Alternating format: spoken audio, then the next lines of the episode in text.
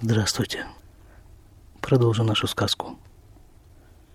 Итак, если вы помните, мы оставили нашего героя Ашинили Мархут, второе на царство, в таком не очень завидном состоянии, когда он в поисках царской дочери сделал как раз то, что она ему говорила не делать.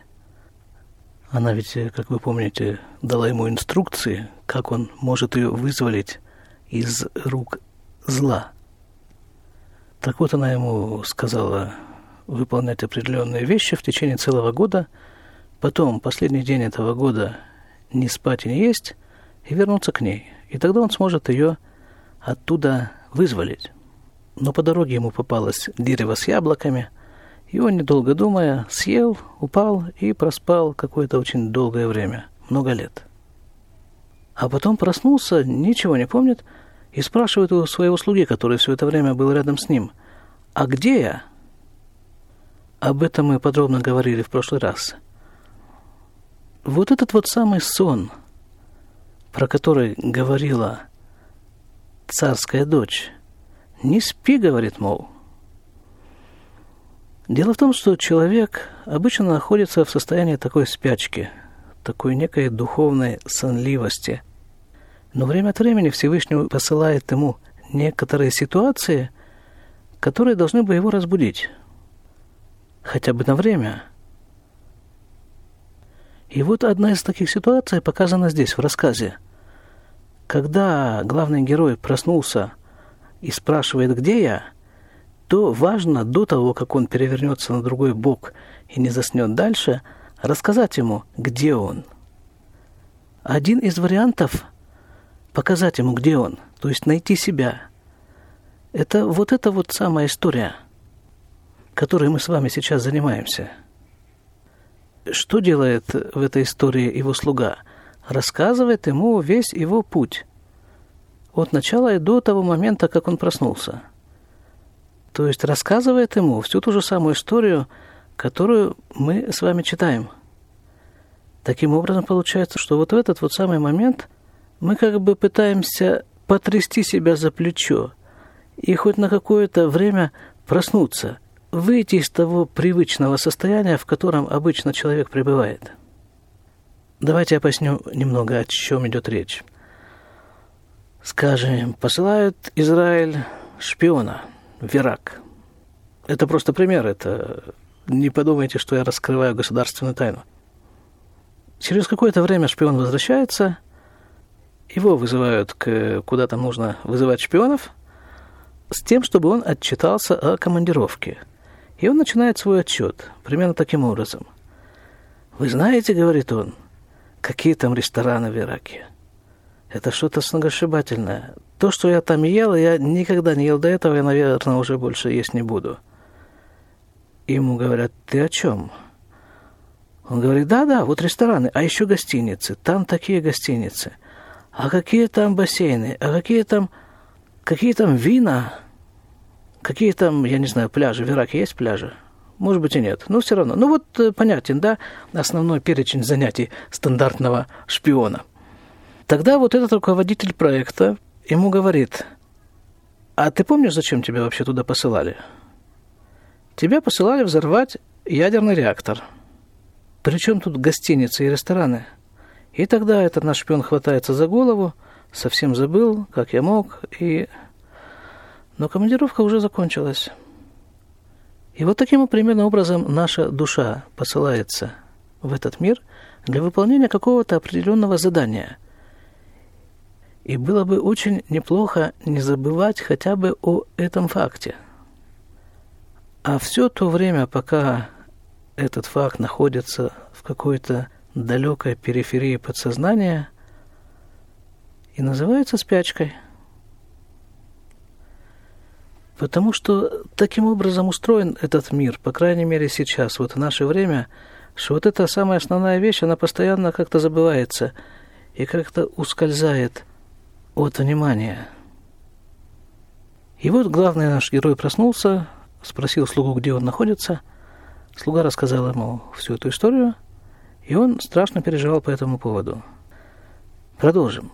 Валях лишам, вымацаута, и пошел туда, туда, к принцессе, к этой царевне, во дворец. У Мацаута и нашел ее. Вайта мецта эрет лифанав от. И она тоже очень сильно переживала перед ним. Ки илю бата бауту айом, аита муциоти микан. Если бы ты в тот день пришел, ты бы меня отсюда вызволил. Убишвиль йом хаад и бата. И из-за одного дня ты потерял эту возможность.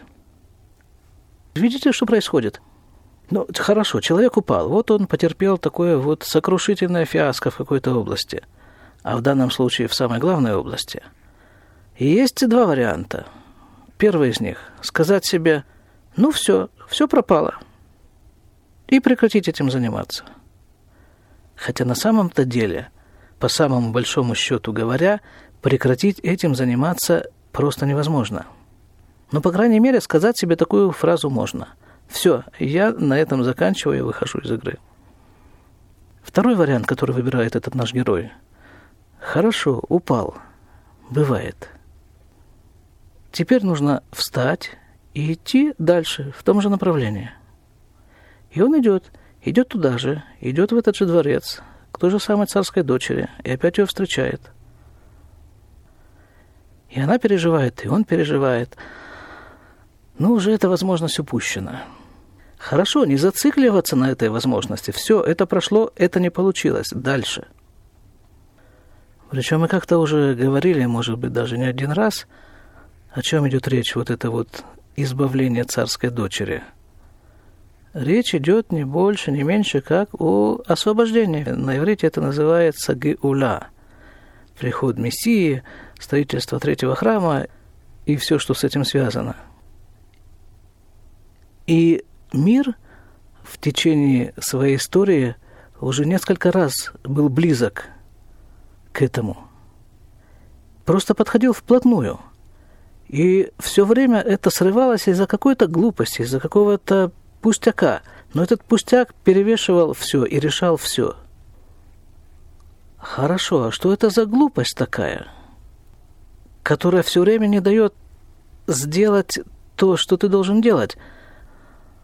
Мы об этом немного говорили, но сейчас мы займемся этим вплотную, тем более, что сам текст этой сказки нас подводит к этой теме – Омнам шело лейхуль удавар кашемеот. Однако не кушать – это очень тяжелое занятие. Мифрат байом ахарон, а азмидгабер а яцерарамеот. Особенно в последний день, то есть последний день, когда уже цель вот-вот рядом. Ты к ней вплотную приблизился. Потому что вот в этот последний день особенно Мидгабер Аяцерара – особенно усиливается злое начало. Вот в человеке существует такая структура, встроенная. У самого первого человека эта структура была отдельно, и называлась она вот этот самый змей. Он был как бы отдельно от него. Но после того, как этот самый первый человек сделал то, что он сделал, и то, чего ему говорили не делать, эта структура стала частью его, и в иудаизме она называется самыми разными выражениями. Ецарара, как здесь в сказке, злое начало. Или Ситра Ахра, другая сторона. Или в книге Коэлет, это Экклезиаст, если я не ошибаюсь по-русски, царь Шломо называет эту же структуру Мелех Закену Ксив. Царь старый и глупый – это примерно вот что. Вот помните, как-то когда-то там, когда-то мы говорили о том, что пребывание в этом мире немного напоминает занятие в тренажерном зале. Скажем, мне нужно накачать какую-то мышцу. И вот этот самый главный тренер подводит меня к специальному тренажеру и показывает, каким образом этот тренажер поможет мне накачать эту мышцу – а принцип этого занятия такой. Тренажер должен сопротивляться моему движению. И только преодолевая это сопротивление, я могу накачать эту мышцу.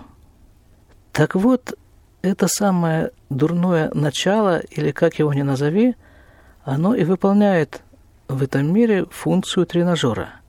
Оно сопротивляется. В советских технических вузах, насколько я помню, была даже такая отдельная наука, ее изучали несколько лет. Она так и называлась – сопромат. Сопротивление материала, то есть материи. Материя сопротивляется духовному росту. И только преодолевая вот это вот сопротивление, человек может развиваться.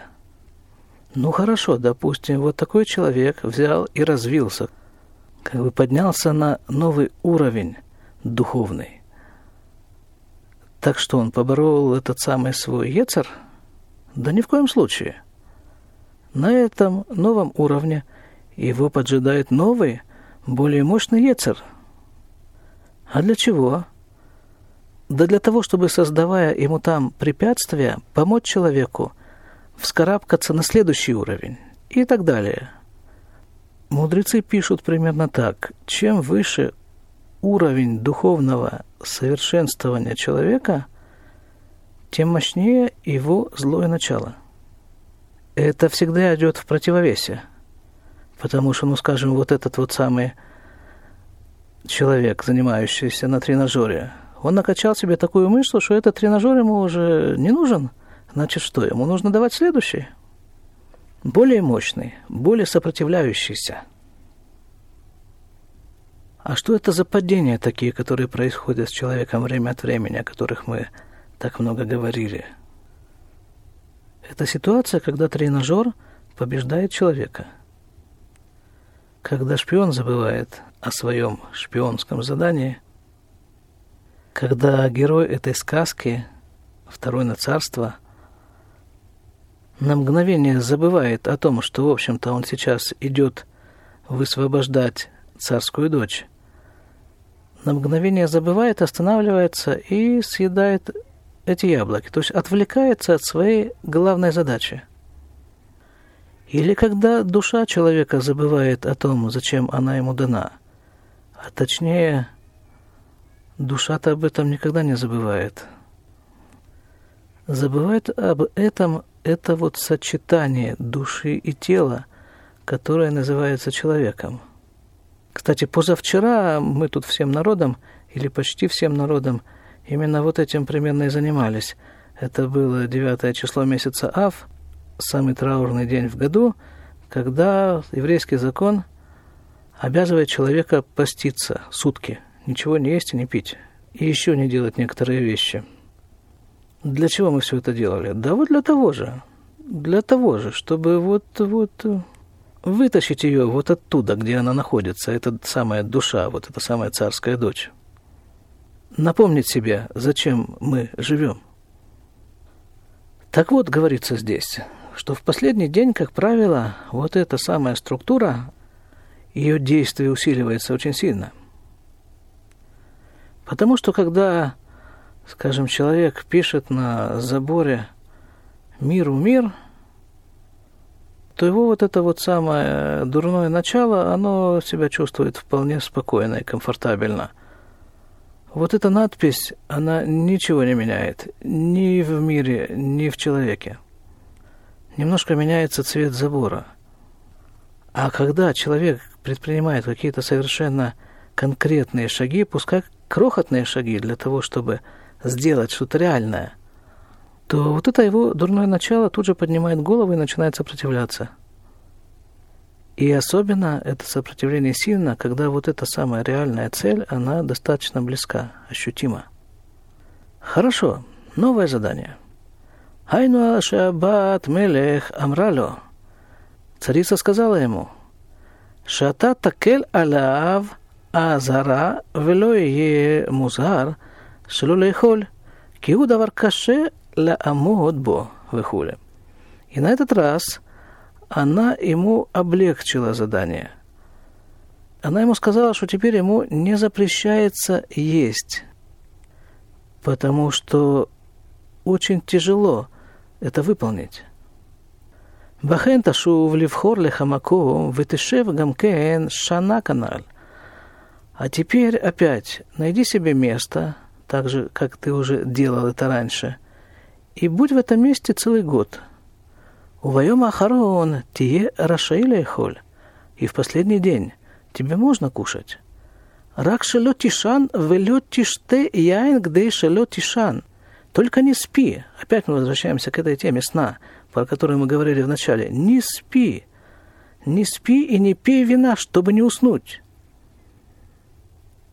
Ки аикару ашина, потому что самое главное – это сон. Самое главное – это сон, в котором человек забывает, кто он, где он и что происходит вокруг, и что происходит в нем. Валах веасакен. И пошел, и так и сделал. Ну вот, наверное, здесь мы остановимся сегодня. Знаете, что самое радостное в этой сказке? Это то, что он идет. Падает, поднимается, опять падает, опять поднимается. И идет. Так что доброго вам пути. До свидания.